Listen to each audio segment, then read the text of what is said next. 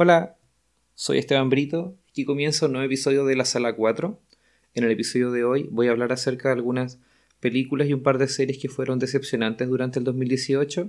No todos son realmente malas, pero eh, algunos me dejaron con un saborcito poco en general.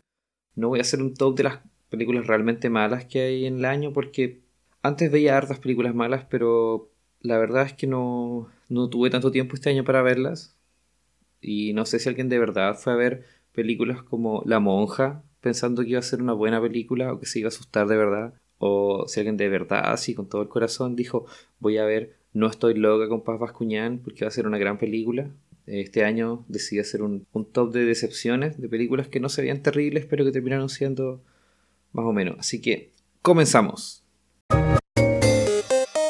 Bueno, la primera película en este top es una película chilena que se estrenó en enero. O sea, en el 2017 había ganado premio a la mejor película en el de cine chileno en el Festival de Santiago, en el Sanfic, y se llama Sapo. Si alguien que escucha no es de Chile, nosotros los chilenos comparamos todo con animales y netamente una persona que sea un sapo es una persona metiche, más que nada. Y esta película es dirigida por Juan Pablo Ternicier y es la historia de un periodista que en el 85 va a reportear el último caso que existió en Chile de pena de muerte.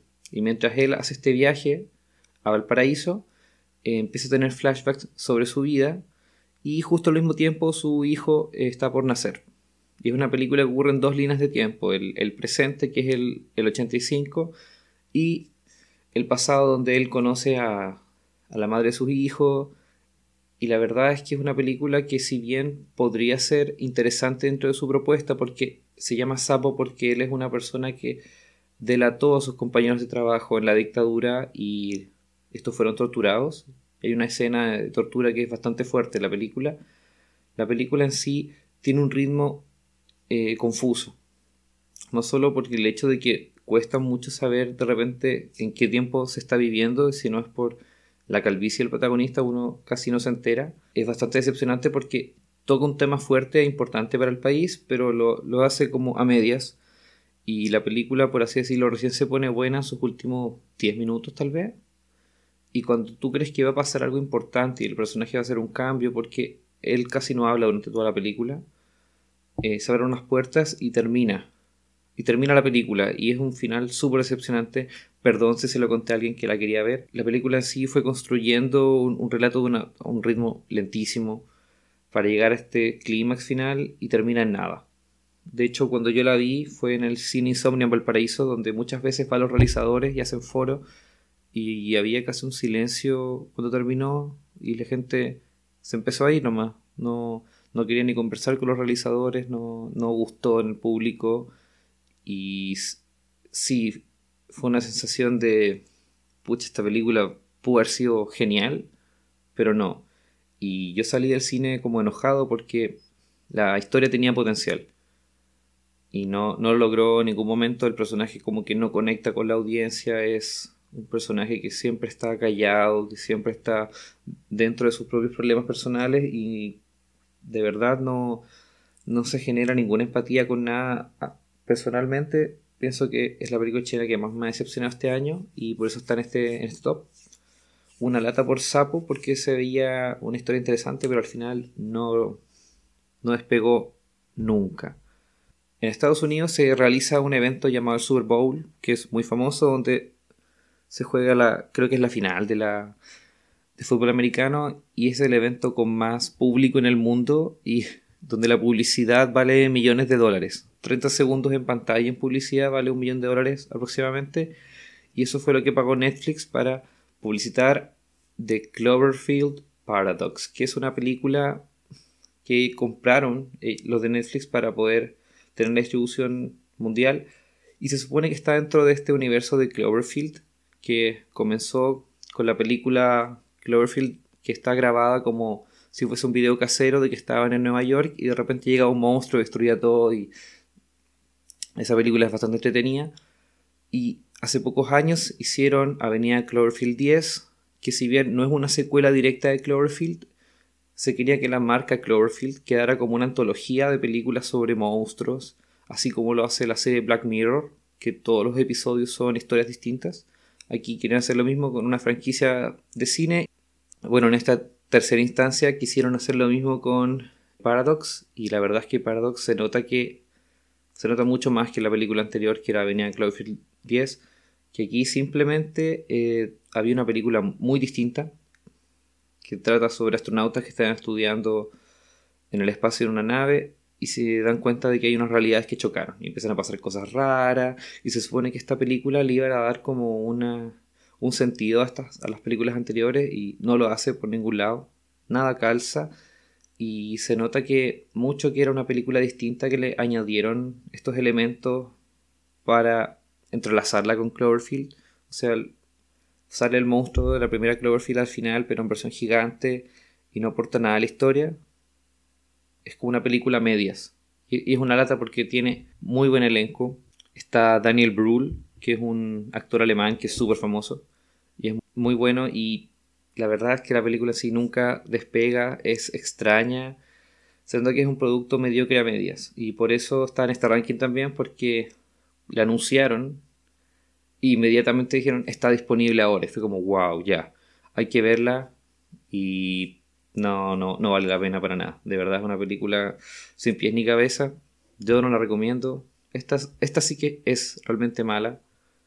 Bueno, la siguiente película en este ranking se llama Inmersión es de 2017 en verdad, pero se, estuvo estrenando acá en Chile durante este año y prometía la película porque tiene un gran director detrás, pero también tiene un buen elenco. Tiene James McAvoy, a Alicia Vikander, perdón si no lo pronuncié bien, y ellos son como una pareja de enamorados que por razones externas no, no pueden estar juntos, entonces ella se va a trabajar a un submarino y él es como un agente secreto y cae en captura y todo el tiempo está pensando uno en el otro y como, oh, ¿cuándo nos vamos a juntar?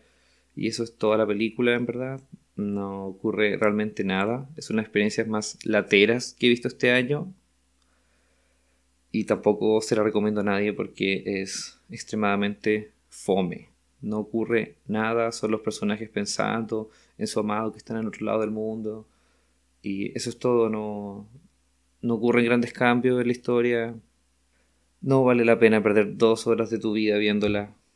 Es extremadamente latera. También en este ranking posiciono a... Bueno, más que ranking es un recuento de películas porque no están ordenadas, solamente están ordenadas por su orden de lanzamiento. Y ahora viene una secuela que a mí igual me duele un poco porque es la secuela de Titanes del Pacífico. Esta es Titanes del Pacífico, La Insurrección. Y la primera fue dirigida por el grandioso Guillermo del Toro. Y la primera película planteaba que eran robots gigantes contra monstruos gigantes. Y cumplía con creces. Y eso era la película y era espectacular. Sí, a ratos era como eh, el sueño de un niño de tener el, robot contra el monstruo y que pelearan en la gran pantalla. Lo hacían muy bien.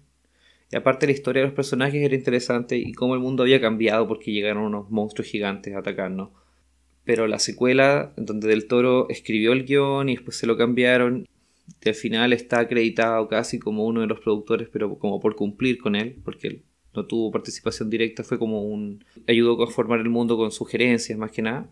Eh, tiene otro protagonista, tiene a John Boyega, que se hizo famoso con Star Wars. Y es básicamente como si le pasaran el mando a una nueva generación de pilotos de estos robots gigantes para que peleen contra monstruos. Y la película en sí Debo admitir que los primeros 10 minutos me mantuvieron entretenido y después es una lata. No tiene grandes batallas entre robots y monstruos, que es lo que uno igual esperaba ver dentro de este espectáculo visual que debería ser Titanes del Pacífico. Eh, hay personajes de la primera película que los mueven a, personajes secundarios. El villano y la explicación de por qué existe un villano en esta película es literalmente es asquerosa y da vergüenza ajena destruyeron el personaje que tenía el humorista Charlie Day, que era muy entretenido su personaje, y en esta película de verdad da, vergüenza ajena. Es muy pésima. Titanes del Pacífico 2, de verdad, se la hicieron sin cariño. Se nota que Warner Bros. apuró y dijo, no fue bien con la primera, hagamos otra más al tiro. Y no le resultó bien. Es una película que yo tampoco recomiendo. De verdad, si puedes perdértela, mejor. Porque es muy mala. Hay peleas que no se entiende qué está pasando, igual que en Transformers. Bueno, como ya dije, el, rol del villano es, asqueroso, de verdad. Eh, es una de las películas más nefastas del año y de verdad no la vean. La siguiente película en este ranking es eh, la secuela de Jurassic World, que viene a ser la, la quinta película, perdón, en la franquicia de Jurassic Park.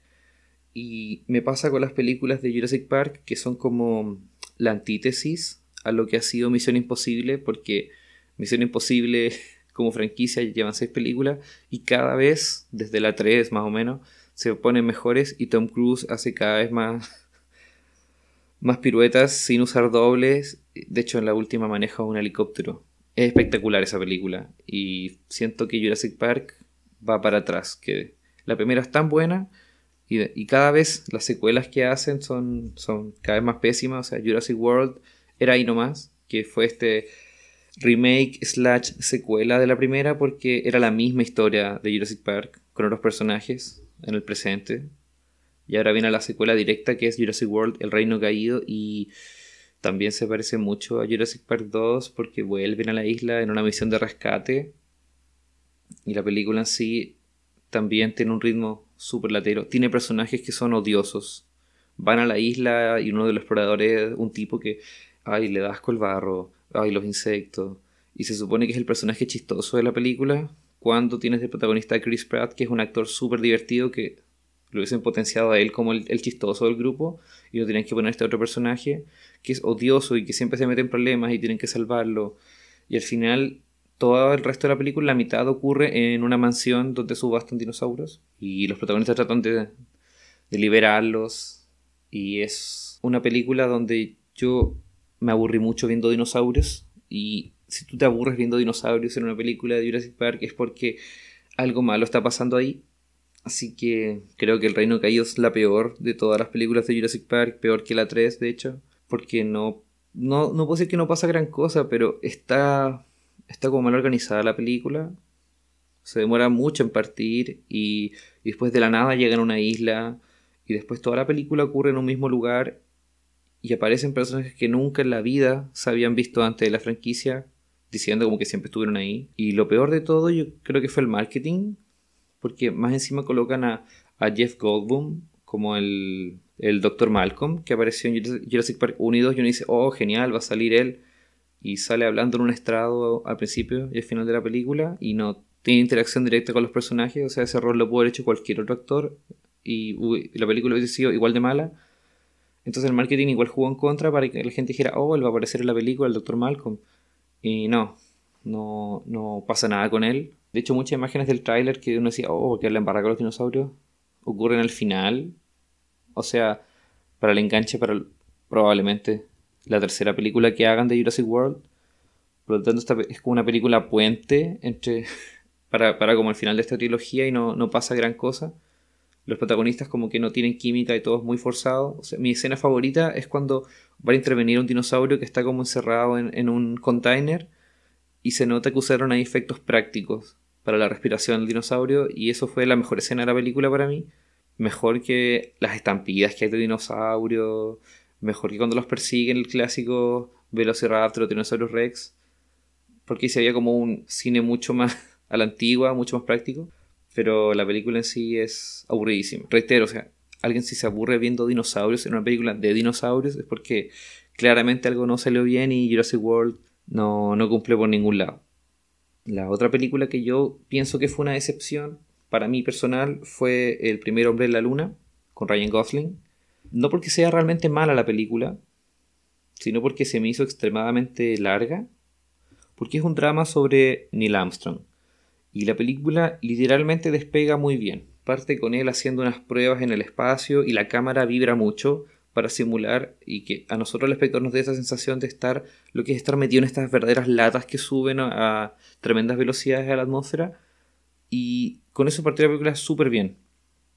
Y después nos cuenta la historia de él, de que perdió una hija, su relación con su esposa, cuando se mete al, al programa espacial de Estados Unidos, cómo entrenan, cuáles son los riesgos que tienen los astronautas y en sí la película está bien, pero tiene un ritmo tan lento que yo diría que la mayoría de la película, el medio, es se vuelve cada vez más aburrido para el espectador.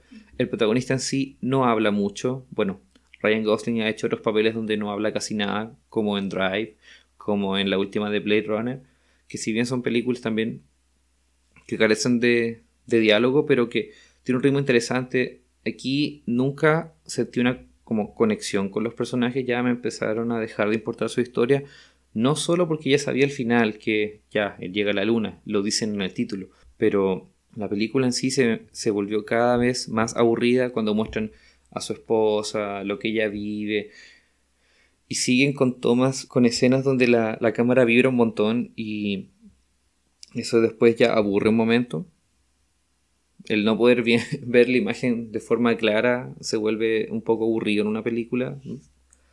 Y tiene igual un, final interesante que es cuando él llega a la luna, una de las escenas más lindas de la película, cuando muestra la luna y hay un silencio total.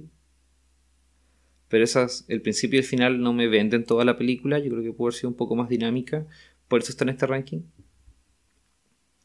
Porque siento que puede haber sido un, un poquito mejor, pero no es realmente mala el primer hombre, solo que es como decepcionante. Aquí vamos con películas que realmente son malas. Bueno, ya hablé en el podcast anterior sobre Venom, pero la vuelvo a colocar en la mesa porque Venom es una película de superhéroes donde se farrearon a Tom Hardy, que hace este villano del hombre araña. No, no hay mucho más que decir porque ya lo dije antes, pero Venom pudo haber sido una película mucho mejor, más entretenida, pero al final es Tom Hardy dando vergüenza ajena en muchas escenas, eh, efectos especiales donde no se nota bien qué pasa, pero ojalá lo arreglen para Venom 2 porque probablemente exista, así que ojalá se reivindique Venom la próxima vez. Y esta otra película, la que viene ahora, a mí me tengo como sentimientos encontrados porque es Animales Fantásticos 2, Los Crímenes de Grindelwald yo personalmente soy un super fan de Harry Potter, me encanta.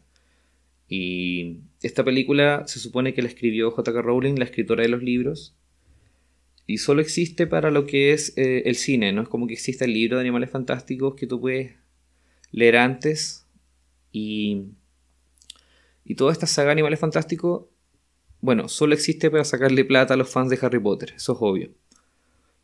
Pero no por eso tiene que ser mala la película, solo por eso. La primera me gustó mucho, me encantó el personaje de Newt Scamander, de cómo él es como tímido, pero ama los animales fantásticos y tiene su, su, maleta mágica llena de, de animales. Pero aquí la secuela se llama Los Crímenes de Grindelwald, para empezar. Y sale Grindelwald muy poco y no comete grandes crímenes, ya no, no, no partió muy bien la película. Pero yo creo que su máximo problema es que eh, dan muchas cosas por sentadas y los personajes conversan como si se conocieran de ayer y uno como espectador se empieza a hacer muchas preguntas viéndola, así como ¿quién es él? ¿Qué hace ahí? ¿Por qué están hablando de eso? Y esa como confusión constante es, es terrible y aparte la película es bastante desordenada. Intentaron hacer mucho, intentaron contar muchas historias paralelas, cosa que no había ocurrido tanto en la franquicia de Harry Potter porque en general todo ocurría dentro del colegio o en Animales Fantásticos la primera, todo ocurría dentro de la ciudad de Nueva York. Aquí se van a Inglaterra, se van a otro país de Europa, eh, hay como tres historias que están en paralelo y se vuelve un poco confusa la película. Yo creo que por eso es tan decepcionante. Aparte del hecho de que eh, se supone que lo escribió la misma escritora de los libros y ya esto es más como fan, como una, un comentario mucho más y detallado, que hay cosas que ni siquiera calzan con el mundo de Harry Potter que ella misma creó, entonces mm, no sé si lo hizo a propósito o se le fue, o mejor que trabaje como asesora con los guionistas de estas películas, pero eh, muestran el pasado y sale la profesora McGonagall en Hogwarts y ella ni siquiera había nacido, entonces es como extraño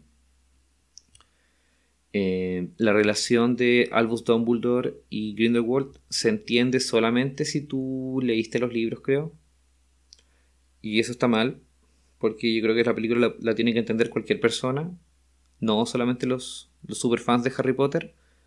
Yo soy fan y pienso que no está bien que se haga así, porque uno igual quiere disfrutar la película con la familia, con los amigos, y no todo el mundo se ha leído todos los libros de Harry Potter y sabe todos los detalles que la película dan por sentado de repente Yo creo que este error no solo ocurre en esta película, sino que lo han hecho siempre desde que el director David Yates empezó con eh, La Orden del Fénix y no ha parado de hacer películas del mundo de Harry Potter.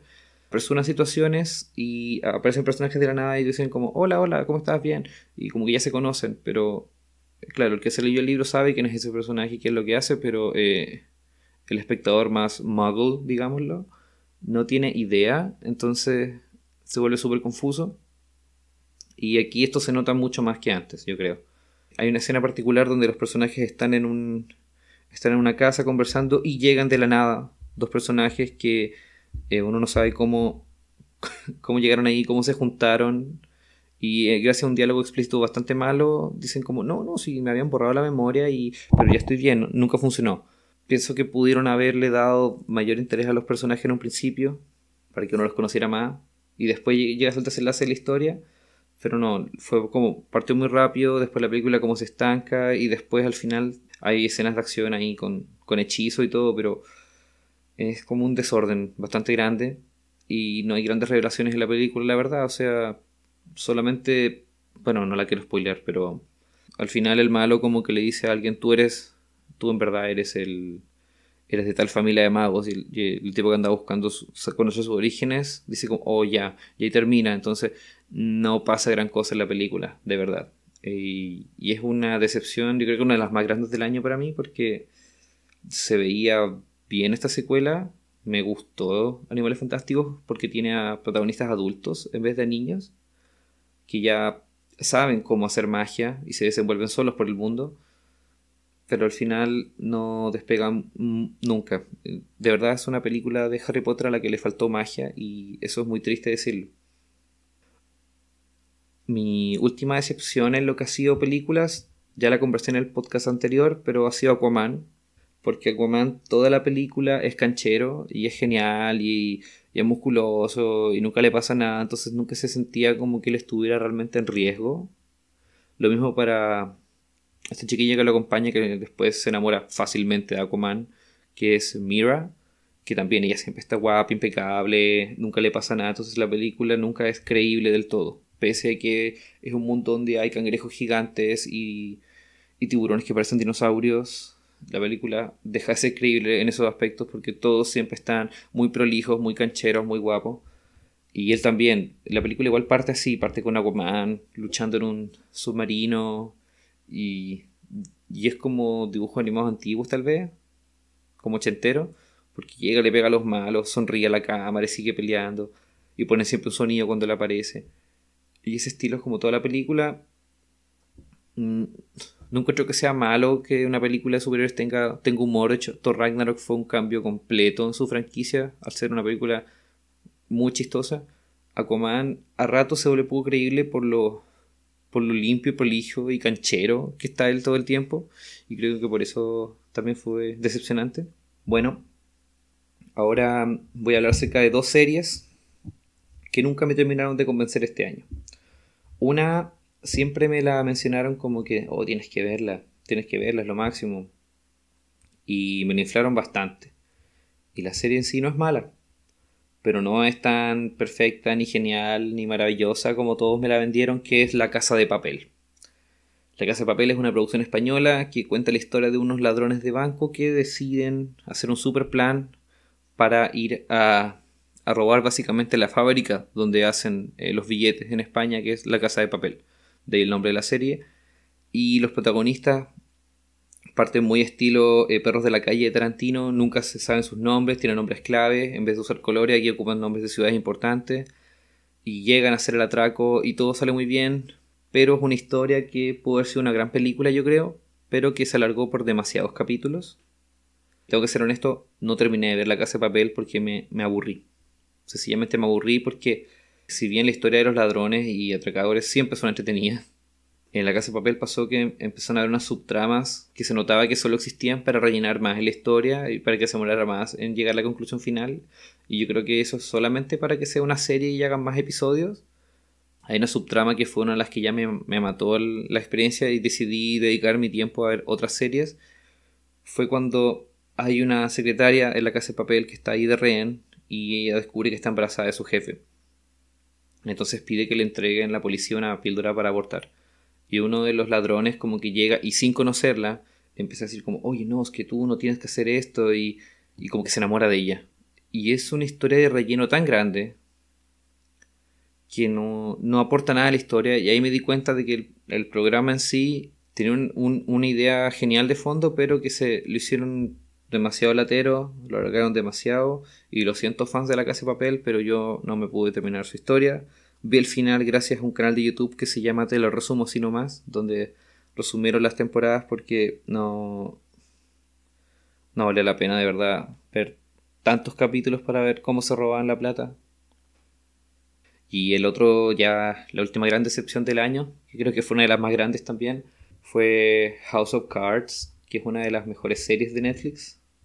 De hecho, era su caballito de batalla, fue la primera producción original que tuvieron así y que les fue muy bien, con un tremendo elenco. Pero en su temporada 6, como bien ya se sabe, Kevin Spacey ha recibido un montón de demandas por acoso sexual, así que lo sacaron de la, de la serie y él, él era el protagonista. El presidente Frank Underwood ahora se supone que está muerto. Y de eso se trata la temporada 6 y de cómo su señora, que era la vicepresidente, ahora está a cargo del país y la serie lamentablemente le pesa demasiado la sombra de Frank Underwood, porque si bien su señora la Claire eh, es un buen personaje y es igual de cruel que él, nunca está al nivel de Frank. Hace las mismas cosas, pero se siente demasiado vacío todo y si bien la temporada 6 en sí no es tan mala, lo que ocurre es que le dedican demasiado tiempo a personajes que aparecen prácticamente de la nada y gracias a pequeños diálogos uno se entera quiénes son y qué tienen que ver con Claire, que son unos hermanos que son dueños de unas empresas y que habían hecho lobby con el, con el Frank y que ahora eh, molestan a la, a la Claire por, por los proyectos de ley que ellos querían tener con el presidente, pero le dan demasiado tiempo a esos personajes y se empieza a volver tediosa la trama y ya los últimos episodios de House of Cards no queda mucho. Se supone que es la temporada final. Creo que eso es lo más triste porque tal vez como final de temporada hubiese cerrado bien la serie, pero la temporada final. Y hay muchas historias que no terminan de cerrarse. Hay personajes, personajes que simplemente son olvidados. Hay otros que tienen finales buenos. Digo, no les pasan cosas buenas, pero que tienen buenas conclusiones en, su, en, sus, en sus historias, pero en general se siente como un trabajo a medias. Se siente que fue el parche porque ya no tenían a Kevin Spacey nomás. Y si bien se mantiene bien por un par de episodios, después se vuelve un programa netamente aburrido y latero y hay personajes que de verdad no nos importan. Y la resolución final no es del todo horrible, pero eh, no cierra la serie completa. Y eso es lo más triste de todo, que no tiene un final como serie en sí.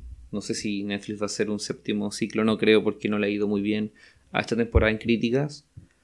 Así que es muy triste porque House of Cards era una serie genial, brillante, que mostraba cómo funcionaba el sucio mundo de los políticos y no terminó del todo bien. Bueno, el mismísimo Kevin Spacey tampoco terminó muy bien, que digamos. Así que es muy triste, pero es verdad. Bueno, y este fue el top de decepciones del año. Espero que les haya gustado. Si les gustó, suscríbanse para estar atentos de los capítulos nuevos que salgan de la sala 4. Así que eso. Yo soy Esteban Brito y aquí termina el.